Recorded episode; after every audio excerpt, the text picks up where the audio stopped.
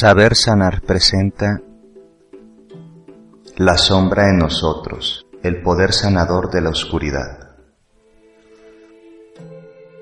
En la primer parte tocaremos temas sobre psicología analítica, la neurosis y la maldad. En la segunda parte del material exploraremos algunos cuentos, mitos, animales de poder y meditaciones sanadoras con la sombra. Al final del material encontraremos un bonus acerca de religión y psicología, que es un extracto de una entrevista realizada en 2012 en donde se tocan los puntos de posesión demoníaca y complejos autónomos. La sombra en nosotros, el poder sanador de la oscuridad.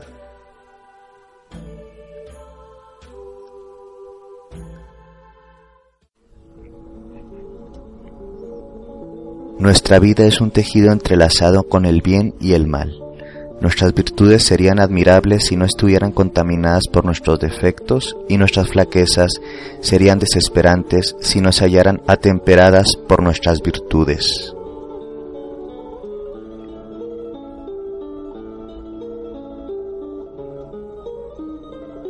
Si bien es cierto que la sombra es un concepto que actualmente ha tenido un auge gracias a el interés ¿sí? a través de documentales y contenidos mediáticos. Eh, la sombra es un concepto no tan nuevo que surge a través de la teoría analítica impulsada por Carl Jung. La sombra como estructura psíquica y un componente del mundo inconsciente eh, es muy compleja de entender. Para esto tendríamos que profundizar en lo que primero es la psique. Y hablar de psique no es algo fácil, porque estamos hablando de una subjetividad o de un constructo para poder entablar de una u otra forma cierta comunicación con estas partes eh, casi metafísicas de lo humano. Psique significa alma y la parte sombría del alma humana, la sombra, está presente en todos y en todas, ya sea por influencia de la cultura que ha querido ser hasta cierto punto muy mm, polar o muy polarizada o muy dicotómica y ha negado los componentes que parecen o tienden a ser rechazados por las normas sociales por los, los convencionalismos. Todos los componentes disociados de nuestra psique, de nuestra alma, van a parar a el inconsciente. Ahí se quedan almacenadas y se transforman en una serie de complejos y otro tipo de estructuras intrapsíquicas. Sin duda, una de las partes más interesantes de la psique y donde están almacenados la mayoría de los complejos es la sombra. La sombra es algo así como un lugar en donde guardar todas aquellas cosas que consideramos inadecuadas de nosotros mismos. Esta inadecuación evidentemente no se filtra por un filtro racional, sino que es continuamente procesada a través de nuestros introyectos morales y nuestros conceptos subjetivos del bien y del mal.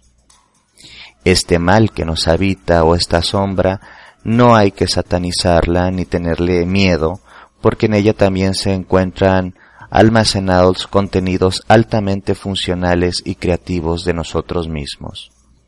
Estos contenidos creativos o contenidos que podrían ser llamados positivos entre comillas, pues también son las partes que hemos disociado porque en algún momento han sido eh, consideradas inapropiadas y ahí pueden estar desde aspectos tan fuertes o tan lumínicos como la ternura hasta aspectos tan impropios, sí, o tan mal vistos como el odio mismo. En la sombra está guardado un gran, una gran parte de nuestro poder. Sin embargo, algunas personas, sí, que tienden a sentirse o a quererse o a percibirse el autoconcepto como personas muy adecuadas, buenas y funcionales socialmente, tienden a tener una sombra mucho más sí, grande o mucho más peligrosa, ya que la no aceptación de los contenidos oscuros de nuestra psique y de nuestra persona o nuestra personalidad, pues ha provocado este acumulamiento de, de, de energía y de líbido que habita en la sombra. No hay nada más peligroso que aquel o aquella que se creen buenos o buenas, porque en la bondad habita la gran inconsciencia, sí del sí mismo. Todo lo que está hecho en la naturaleza y todo lo que existe, de una u otra forma, es una unidad, que nosotros la hemos percibido a nivel dicotómico o polar a través del día, la noche, el bien y el mal, la vida y la muerte. Pero a nivel profundo y a nivel un poco, si queremos usar la palabra, más cuántico, todo es en la gran matriz, en la unidad, en el campo mórfico. Esta negación de los componentes sombríos es lo que nos lleva a tener una gran eh, desconexión con nuestra verdadera naturaleza, así gran parte de los contenidos sexuales instintivos y no adecuados según nuestras normas, entre comillas, que realmente no norman, sino más bien reprimen, genera pues gran sufrimiento y neurosis. Toda neurosis es una forma de nuestra psique, ¿sí? Para tratar de adaptarse a, a una situación dada pero su adaptación en muchos sentidos es fallida. Esta adaptación fallida, que es la neurosis, neurosis provoca evidentemente sufrimiento. Pero también en la neurosis ¿eh? encontramos caminos hacia el autoconocimiento y la individuación, gracias a los procesos patológicos o no necesariamente patológicos, pero disfuncionales nos damos cuenta que estamos buscando algo más profundo, porque la enfermedad también es un camino de autoconocimiento. Entonces, entablar una comunicación más funcional con nuestra propia sombra y todo esto que de una u otra forma nosotros mismos censuramos consciente e inconscientemente es una de las vías de individuación, de evolución y de conocimiento. Conocer la oscuridad que nos habita es conocernos completos, dejar de negarnos, dejar de vernos parcialmente. Pero para esto pues se necesita un acto de valentía. Y después de este acto de valentía, evidentemente, otra serie de actos de conciencia. Para la cultura occidental, la sombra es el eje central del sostenimiento del poder hegemónico y principalmente del poder moral y religioso, porque no se podría controlar a las masas si estas masas tuvieran integrada en su psique consciente, ¿sí? si tuvieran bien integrada y bien eh, asumida la parte sombría.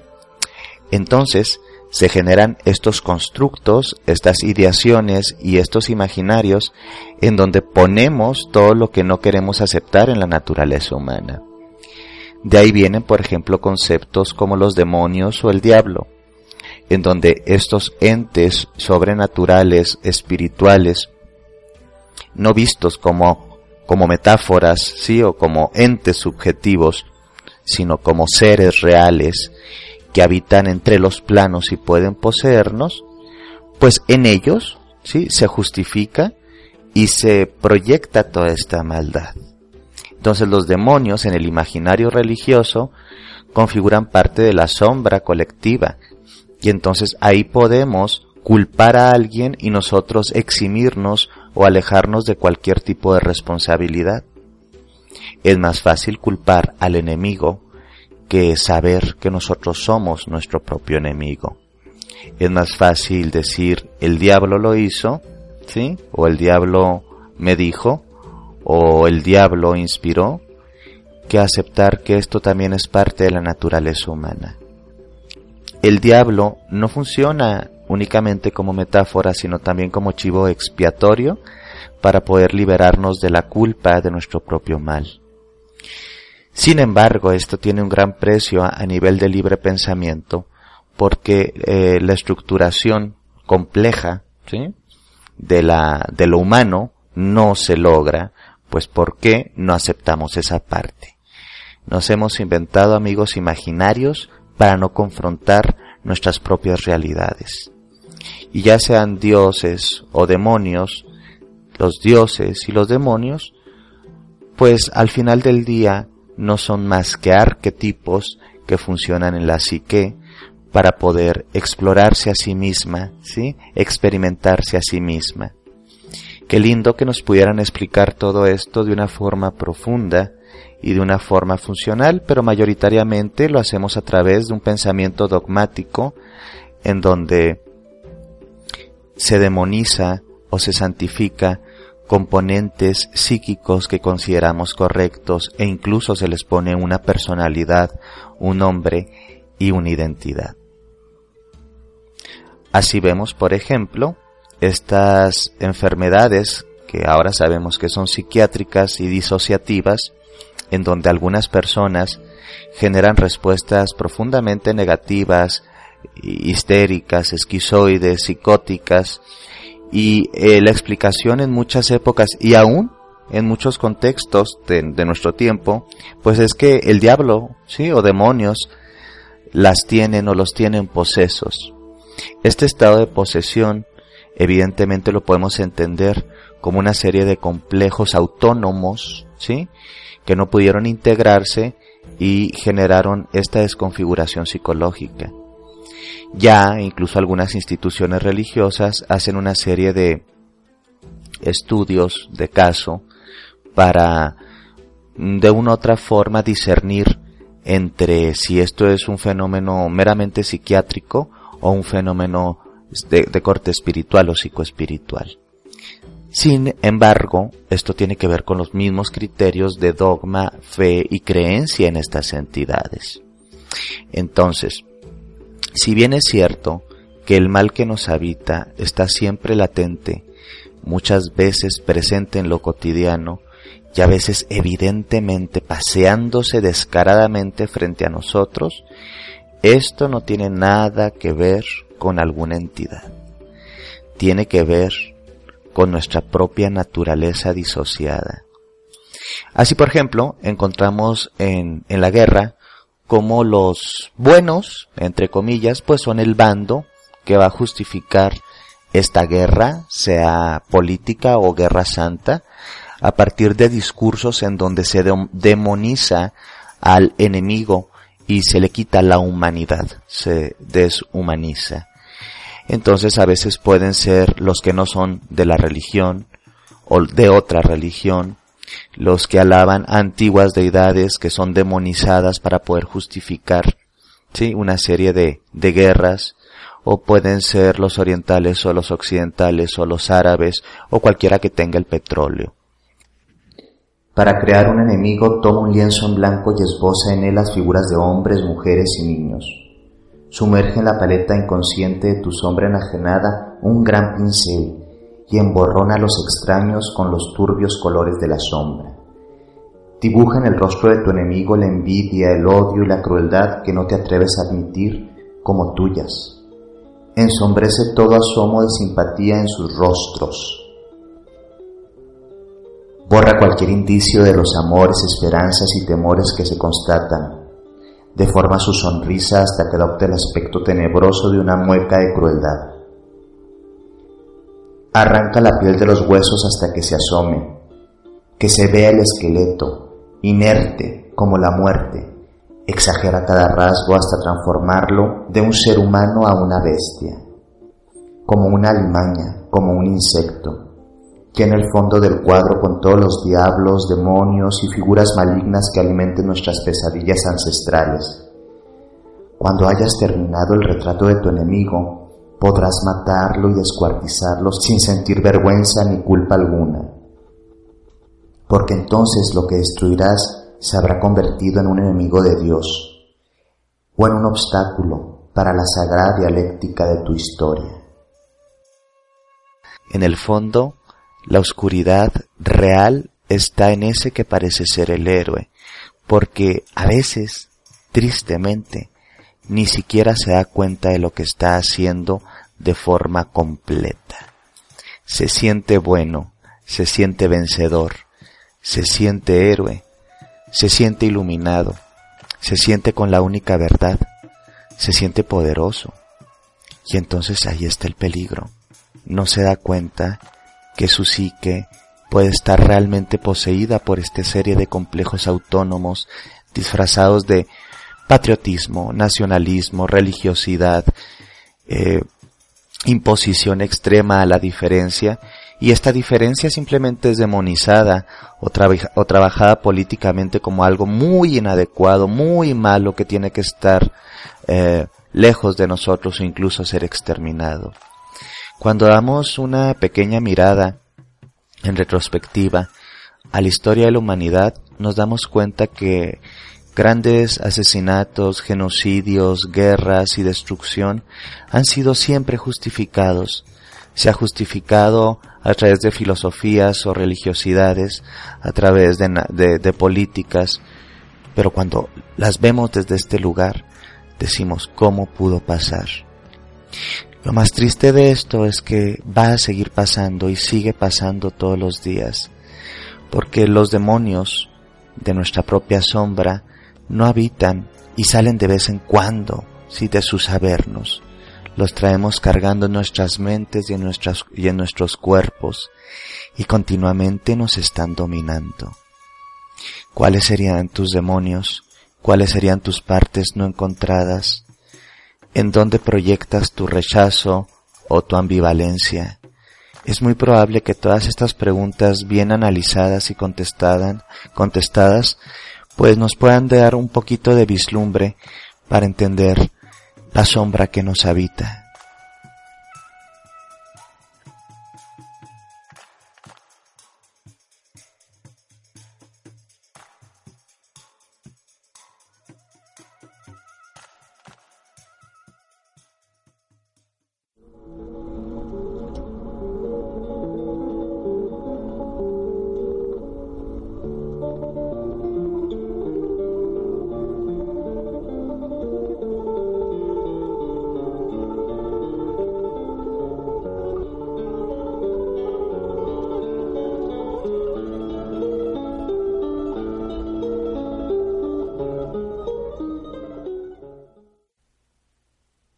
Marie Bon France nos dice que los cuentos de hadas son la expresión más pura y simple de los procesos psíquicos del inconsciente colectivo.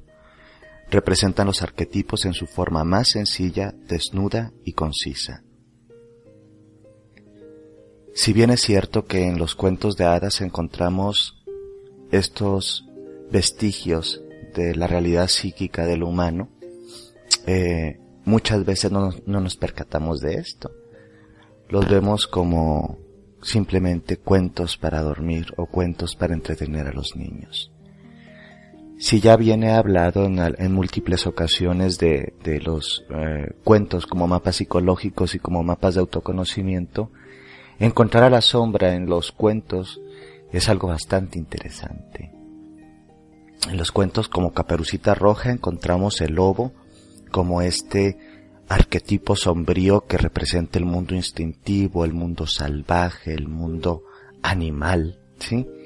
Y entonces es relegado al posicionamiento de la maldad, eh, de, lo peligroso, pues porque básicamente nos quieren ilustrar de forma muy implícita que el instruccionamiento correcto es que las niñas que entran en sus ciclos sexuales reproductivos menstruales tienen que alejarse de todo aquello que sea sexual, salvaje, instintivo, peludo, es decir, todos aquellos hombres que se disfrazan de lobos o lobos que se disfrazan de hombres que pueden funcionar como agentes seductores y por lo tanto dentro de la moralidad como depredadores. Encontramos también las brujas, ¿sí? En los diferentes cuentos de hadas que vienen a maldecir o a transformar en bestias o a transformar en ranas a príncipes, pues porque de una u otra forma eso eran. simplemente llevaron a la realidad lo que, eh, lo que en el fondo eran estos, estos personajes. Entonces a través de esta caída al mundo animal, como si fuera un mundo inferior, simbólicamente los hechiceros y las brujas hacen que el héroe o el príncipe tenga que pasar por una serie de peripecias para integrarse a sí mismo, para descubrirse a sí mismo, o para fusionarse con su polaridad opuesta que generalmente es la princesa o, o el príncipe. ¿Sí? En esta fusión de matrimonio sagrado, en esta este, integración de yin, de yang, de polaridades. Pero todos estos cuentos y todas estas historias no tendrían un motivo y un sentido si no hubiera una problemática establecida. Y esta problemática establecida es la evolución a través del proceso de conflicto, de dolor, de pérdida y de necesidad de encontrarse. También en la pestaña del lobo observamos como por ejemplo la niña o la doncella que se aproxima al bosque siente el aullido de la sombra, el aullido del lobo, y lejos de tenerle miedo, o más bien aún teniéndole miedo, la seguridad le gana, ¿sí? Le, le gana esta curiosidad natural e, e, y simbólicamente se integra con el lobo para poder absorber de sus dotes, de sus poderes. Entonces la pestaña se transforma en su percepción consciente del mundo el lobo se la da en lugar de comérsela, ¿sí? Y ella se transforma en una mujer sabia, en una mujer integrada, en una mujer que es consciente del mundo de la naturaleza. Y sabe entre lo que sí es y lo que no es. Al igual que en los cuentos, los mitos de la humanidad construyen gran parte del psiquismo y de la forma de vernos. Así vemos, por ejemplo, en el mito de Inanna o el descenso de Inanna, cómo ella se tiene que integrar con su polaridad oscura en el mundo de los muertos, su hermana, su otro yo, pero también su temida.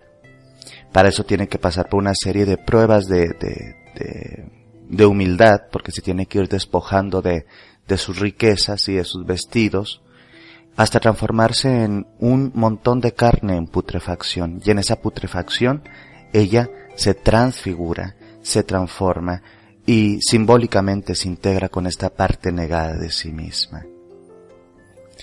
Así muchos cuentos, mitos y leyendas tienen esto cifrado, tienen esta serie de, de mensajes que nos evocan la integración con eso que creemos que es malo, pero que representa también fortaleza dentro de nosotros. En algunas religiones y tradiciones espirituales, encontramos esta polaridad con los maestros o los avatares de cada una de las sendas. Así, por ejemplo, el maestro Jesús fue de una otra forma seducido, ¿sí?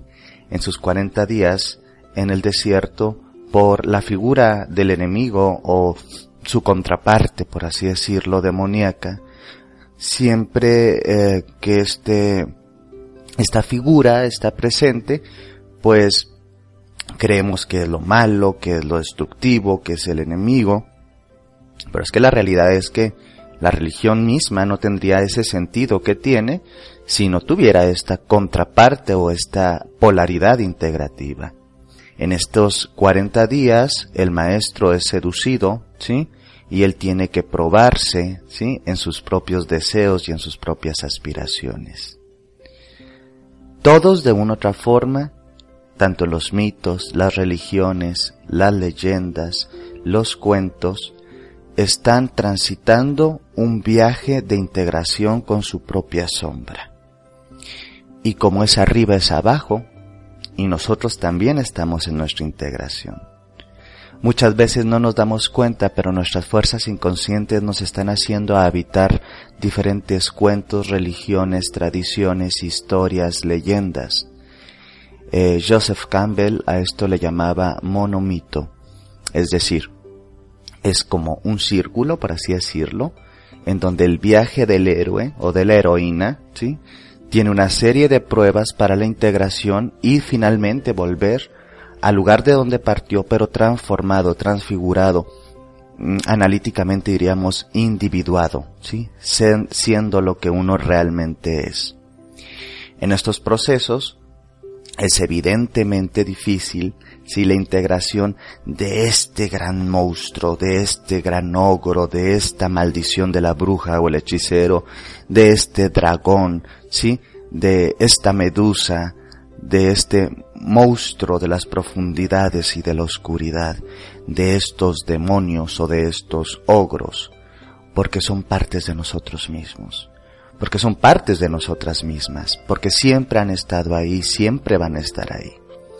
La disfuncionalidad consistiría en negar esta naturaleza, en disociarla y entonces ahí volvería en forma de complejos autónomos que podrían poseer nuestras vidas, ¿sí? Y empezar a contaminarlas, a destruirlas y a volverlas cada vez más neuróticas. Entonces, por ejemplo, vemos que en, esta neurosis, ¿sí? Que en la cual todos habitamos y nuestra sociedad habita, nos guste decir, no, no, no, solo aquellos o aquellas lo hacen, no, no, no, no.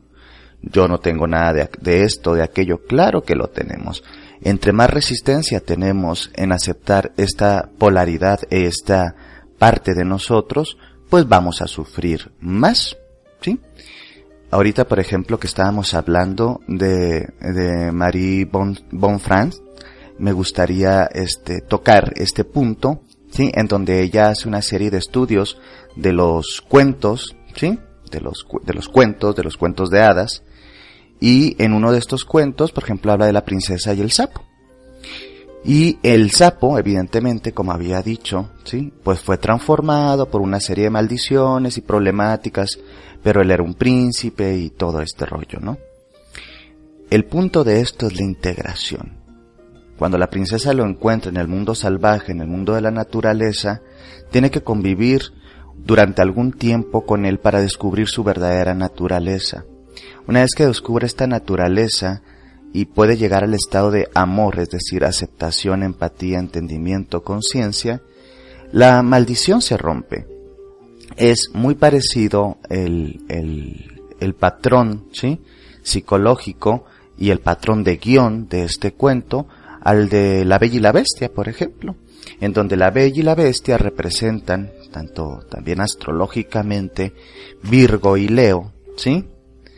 En donde el león, ¿sí? O la bestia, o este hombre bestia, tiene una serie de, de características iracundas, eh, malignas, sexuadas, depredantes, pues son toda la la, eh, la serie de impulsos que han sido reprimidos.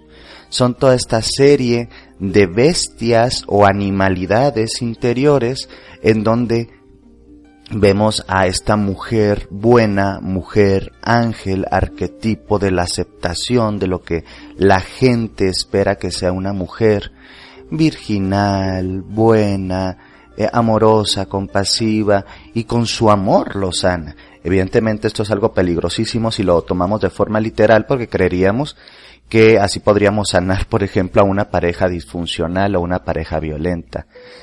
Esto se refiere a algo dentro de sí misma. La bella y la bestia te habitan a ti, me habitan a mí. Son formas en que la conciencia o parte lumínica, ¿sí? Despierta en nosotros, tiene que aproximarse y a veces también es raptada, ¿sí?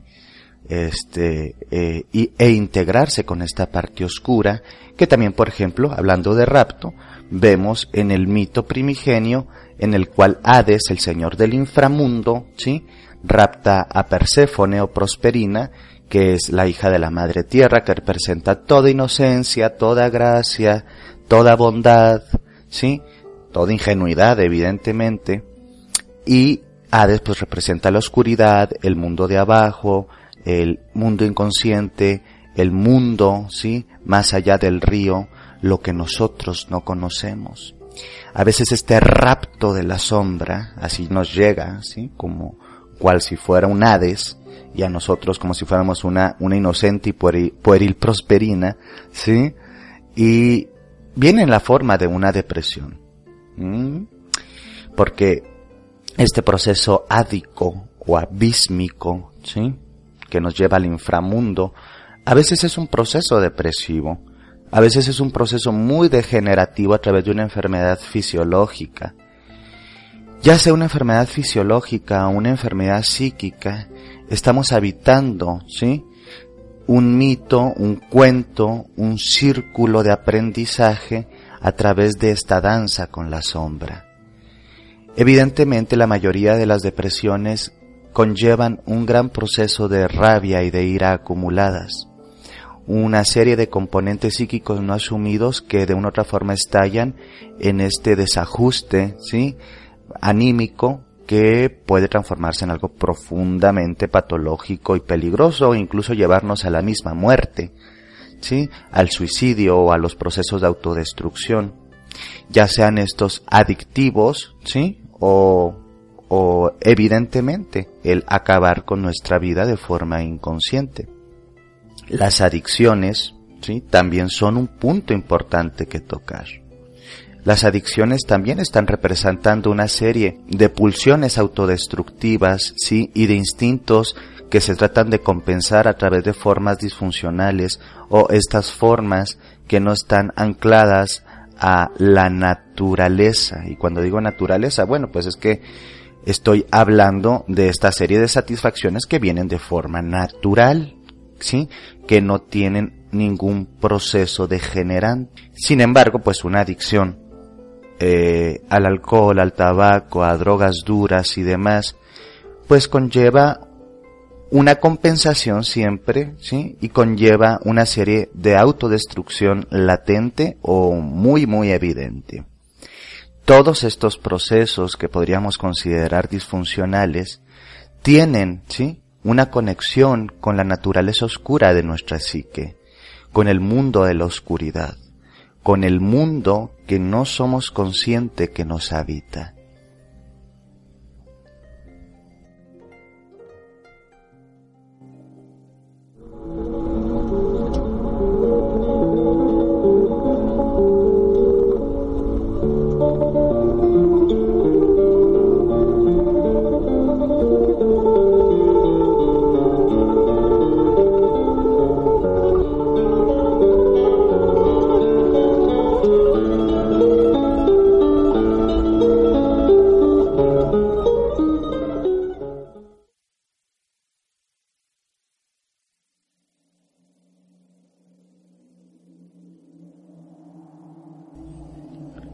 Durante muchos siglos, incluso milenios, las antiguas tradiciones espirituales y también tradiciones que tienen que ver con el hermetismo y el autoconocimiento han vislumbrado esto que es la naturaleza oscura. Ya la vemos en el yin yang, ya lo vemos en los animales del poder que habitan la noche ya lo vemos en las deidades del mundo del, del, mundo de abajo, del inframundo. Ya lo vemos en aparecidos o fantasmas que no representan más que nuestros propios demonios y temores. Para poder trabajar en la oscuridad tenemos que integrar los ojos de la oscuridad. Tenemos que aprender a ver las cosas, las situaciones de forma diferente en antiguas usanzas, principalmente nativoamericanas, hay animales de poder asociados a la noche y a la oscuridad. La madre noche, el búho, sí, la lechuza, el cuerpo, algún tipo de serpientes y depredadores nocturnos son representaciones del poder de la oscuridad. El poder de la oscuridad no es malo, es sanador porque nos integra, porque nos completa, porque nos hace unidos. Hay, por ejemplo, los lobos que pueden ver perfectamente bien en la oscuridad. Hay, por ejemplo, lechuzas que ven preferencialmente mejor en la oscuridad. Están los cuervos que con sus plumas negras y sus ojos profundos pueden ver en los secretos de la noche. Vamos a tratar de ponernos relajados en una posición cómoda, en una posición agradable una posición en donde no seamos interrumpidos.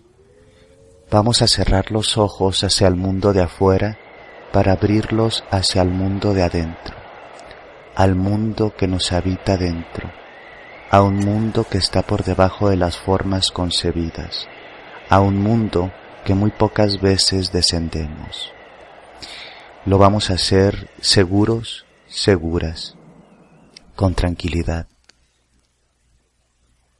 Respira hondo y deja que la respiración se haga pausada, pausada. Respiras y oxigenas tu cuerpo y exhalas por tu boca y sacas tus tensiones y te quedas desnuda y te quedas desnudo ante la oscuridad. Te haces totalmente consciente de la oscuridad, de la oscuridad que no es mala, porque en la oscuridad germina la vida, porque en la oscuridad se esconde la nueva vida. Todo viene de la oscuridad. El vientre es oscuro. Todo va hacia la oscuridad. La tumba es oscura. En esta oscuridad vas a respirar profundo y visualizar que estás en un espacio-tiempo de armonía.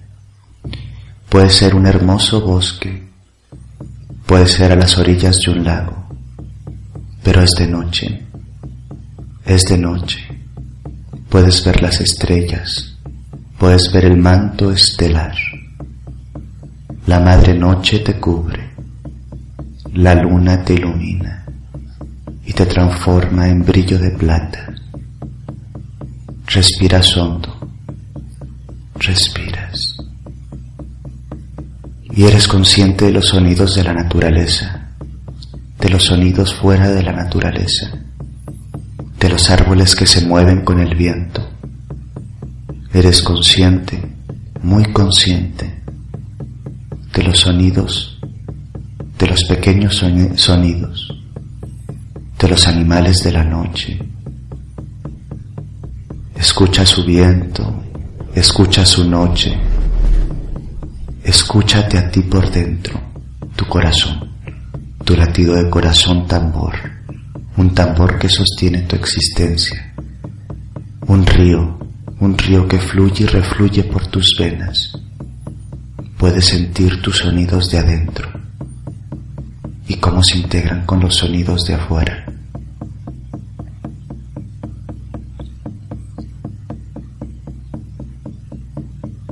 Mientras respiras, te empiezas a diluir, te empiezas a transformar, te empiezas a perder para encontrar. Y sientes tus piernas y tus brazos relajados y pesados, como si estuvieran transformándose en algo que antes no era. Y sientes y sientes, y sientes tu cuerpo ligero, extraño, diferente, nocturno. Y quizá tu cuerpo se transforma, y quizá ya no eres ni tan humano, ni tan conocido. Algunas personas se transforman en lobos durante la luna llena, se hacen instintivos, fuertes, cazadores en manada o en solitario. Hay un animal de la oscuridad que te puede acompañar y se va a transformar en tu piel. Algunos son como los lobos. Algunos tienen el espíritu del viento y son como lechuzas llenas de plumas hermosas y vuelan tienen ojos grandes para ver en la oscuridad y son profundas y sabias. Y entonces las plumas pueden llenar la piel de estas personas. Algunos son como los cuervos. Vuelan tanto en el día como en la noche, pero durante la noche son cazadores. Exploran el mundo de la noche para alimentarse hay muchos animales de la oscuridad. Ve sintiendo y dejando que tu intuición te diga el mensaje correcto. Hay muchos seres de la oscuridad que son totalmente funcionales y aceptables. Mientras tu cuerpo se va distensando, se va transformando en tótem animal en ser de la noche, en un ser totalmente nocturno. Quizá son escamas de serpiente lo que empiezan a transformar tu pie y reptas en el mundo de abajo, dentro de la tierra, sobre el mundo y más allá del mundo, subiendo a las ramas de los árboles. Te transformas en animal, te haces noche, te haces instinto, te haces libertad. Ya estás en la piel de tu animal, ya eres animal, ya eres de la noche. Sientes tu libertad, sientes el viento, sientes tu poder, sientes tus instintos naturales y fuertes. Sabes que nada ni nadie te puede quitar esta libertad. Ya no eres un animal herido, ya no eres un animal encarcelado, no estás en un zoológico, no estás encerrado, eres totalmente libre. Ya no hay jaulas, ya no hay represión. En esta experiencia tú puedes correr por el bosque, volar, reptar, nadar en los lagos o en los océanos, sentir toda la libertad, sentir toda esta fuerza libertad, toda esta animalidad sana. El instinto no está herido, el instinto está sanado. El instinto es libre. Siente la experiencia, camina, huele, escucha, observa, siente tus sentidos despiertos. Siente tus impulsos de vida, tus impulsos sexuales, tus impulsos emocionales. Y decreta, decreta mentalmente. Te abrazo y te acepto. Te abrazo y te acepto. Integro esta fuerza de mi sombra. Te abrazo y te acepto. Ahora soy lo que soy y estoy en paz. Acepto lo que soy y estoy en paz. Respira muy hondo, muy, muy hondo. Y deja que tu cuerpo cuerpo se siente estirándolo, moviendo un poquito los dedos de tus pies, de tus manos, de tu cuello. Mueve, estira tu espalda y siente quizá como las escamas se van y te despides de ellas. Las plumas se van. Los pelos se van. Y te queda tu piel humana. Humana pero con poder, con poder de la noche y la disfrutas y te estiras y estás aquí y estás ahora y estás consciente y estás en paz. Hay una sombra hermosa que te habita y si la integras bien, ella será tu aliada, pero si la niegas, ella podría ser tu peor enemigo, tu peor enemiga. Intégrala en amor, en paz y en aceptación.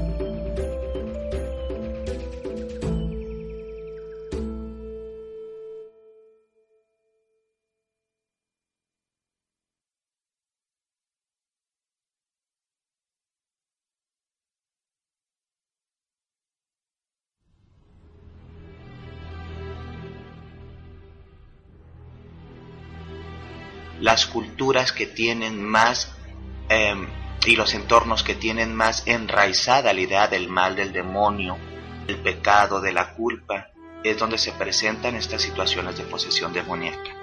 La única maldad del psiquismo humano consiste en no poder unir o conciliar los distintos fragmentos de su experiencia. El fenómeno de posesión demoníaca mayoritariamente son trastornos psíquicos y desconfiguraciones entre los complejos psicológicos, los impulsos y los instintos no asumidos en la conciencia. Que la mayoría de las personas que creen estar en una situación sobrenatural, porque la posesión demoníaca no únicamente incluye el cuerpo físico y la mente de las personas. Ah, también hay las llamadas casas embrujadas o ¿sí? endiabladas de energía psíquica disociada, mal canalizada y llevada por un río, por así decirlo, por un flujo de creencias, actitudes basadas en la culpa y en el temor. La única maldad del psiquismo humano consiste en no poder unir o conciliar los distintos fragmentos de su experiencia. Todos de una u otra forma estamos poseídos, poseídos por la propia inconsciencia de no poder ver nuestra sombra y entonces esta sombra acciona cuando yo, por ejemplo, me, remito a ciertos eh, pasajes históricos como el holocausto judío y toda la historia de Hitler, pues desde un punto de vista muy, ingenuo podría decir, este hombre era el diablo encarnado. ¿Cómo el hombre puede hacer tanto mal hacia el hombre, hacia la humanidad? Eh, ¿Dónde está el bien ahí? Porque Dios nos ha olvidado tanto. Yo creo que el peor mal que puede haber en el mundo es no darse cuenta del mal que habita en nosotros. Entender que nuestra mente se alimenta ¿sí? de los contenidos tanto simbólicos como materiales que están a nuestro alrededor y que a través de ese alimento pues se dan los productos de la mente y que estos productos de la mente pueden ser incluso las experiencias pues de miedo, de maldad, eh, de posesión y que simplemente sería un proceso de sugestión psicológica, de estar poseídas o de tener alguna eh, conexión con un ente que los hace manifestarse o ser de una forma que ellos no quieren ser. Esta autonomía en la psique que los obliga, o ellos sienten que los obliga a hacer ciertas cosas, con el paso del tiempo, cuando se va desmascarando a través del proceso terapéutico, encontramos que son pulsiones, instintos y funciones psicológicas negadas que están ahí, que de una otra forma llegó un punto de quiebre psicológico en donde se empezaron a manifestar de forma muy autónoma. Hay también antecedentes en la psiquiatría en donde vemos que lo que ahora llamamos esquizofrenia y los trastornos esquizoides, pues hace algunos siglos fueron tocados o llamados posesiones demoníacas. También la melancolía o la tristeza misma, ¿sí? que ahora ya eh, se configura una serie de criterios diagnósticos para poder llamar si tenemos algún tipo de depresión, eran entendidos antes como un demonio que dejaba sin fuerzas a la persona y sin ganas de vivir. Y esto, fíjate, no nada más en el, en el catolicismo, también en el chamanismo, hay prácticas de expulsión de los malos espíritus. Entonces, una persona cuando generalmente nosotros llamaríamos está deprimida o enferma anímicamente, se hace un ritual, ¿sí? Que permite de una u otra forma em, simbolizar, ¿sí? A nivel, claro, material, aspectos psíquicos o inmateriales para posteriormente llegar a un proceso de cura. Esto es lo que llamamos cura parasimpática, ¿sí? O esa magia parasimpática que creo que también es parte de entender lo que hace el ritualismo eh, apostólico romano a través del ritual de exorcismo que la iglesia tiene aún vigente.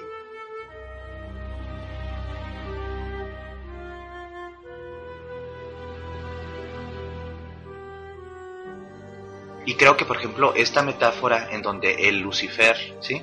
se disocia ¿sí? del aspecto lumínico de lo divino y cae o tiene que eh, descender a un mundo de sombras y desde allá habitar, pues habla de ciertos impulsos, pulsiones y naturalezas negadas. Y creo que pues si lo vemos también desde el punto de vista un poquito más racional, eh, hablamos de un libre albedrío, una capacidad de elegir, ¿sí? Entonces creo que el primer libre pensador de la creación fue Lucifer. Creo que todos estamos poseídos de alguna forma, desde esta inconsciencia de la propia sombra y de las propias partes reprimidas o los complejos autónomos y se crea lo que es la disociación y todo este tipo de eh, cosas que ya podemos llamar patológicas. Creo que el miedo es una forma de control político muy fuerte y creo que las religiones lumínicas, ¿sí? o las religiones que han tratado de centralizar todo su poder en la iluminación o en la luz, eh, han provocado muy conscientemente este miedo para poder someter a las personas, porque si no te puedo someter a través del amor, si te puedo someter a través del miedo. Y esto lo vemos en cualquier relación humana natural. Entonces, no me gustaría ser grosero para nadie o ofensivo para nadie, pero creo que gran parte de la libertad y de la fe y de la confianza tendrían que ver con la aceptación de los componentes oscuros y lumínicos de la naturaleza humana, no como nos lo han satanizado, disgregado, disociado y nos han dicho nada más esto es lo bueno y aquello no es. Hasta la brisna más pequeña de hierba tiene su sentido en este mundo. Y creo que el equilibrio entre las fuerzas oscuras y lumínicas tiene que ser sostenido para que ninguna, de estas partes funcione de forma patológica en nuestra psique. Ya he tocado el punto de los complejos autónomos dentro del psiquismo, hablados ya por Jung, y de cómo a veces estos complejos autónomos simplemente manifiestan una parte de la psique no asumida que durante mucho tiempo se alimentó. Creo que la mejor forma de prevenir y entender el proceso es darle equilibrio a lo que está desequilibrado. ¿Sí? Y para darle equilibrio, pues primero tenemos que ser conscientes que la naturaleza no únicamente es un día, es un día con su noche, un día con su noche, un día con su noche, y que dentro de esta ciclicidad también se forma la armonía. No neguemos los aspectos destructivos de nuestra psique. Abracemos estos aspectos de nosotros, entendámoslos, y también este análisis eh, nos quiere llevar a entender que también el demonio es una construcción psicológica. Más allá de lo que tú nos comentas de la entidad como tal, también hay que entenderlo como una realidad psicológica que habita dentro de todos y de todas, y que no podemos pretender o caer en la ingenuidad de que no existe el mal dentro de nosotros.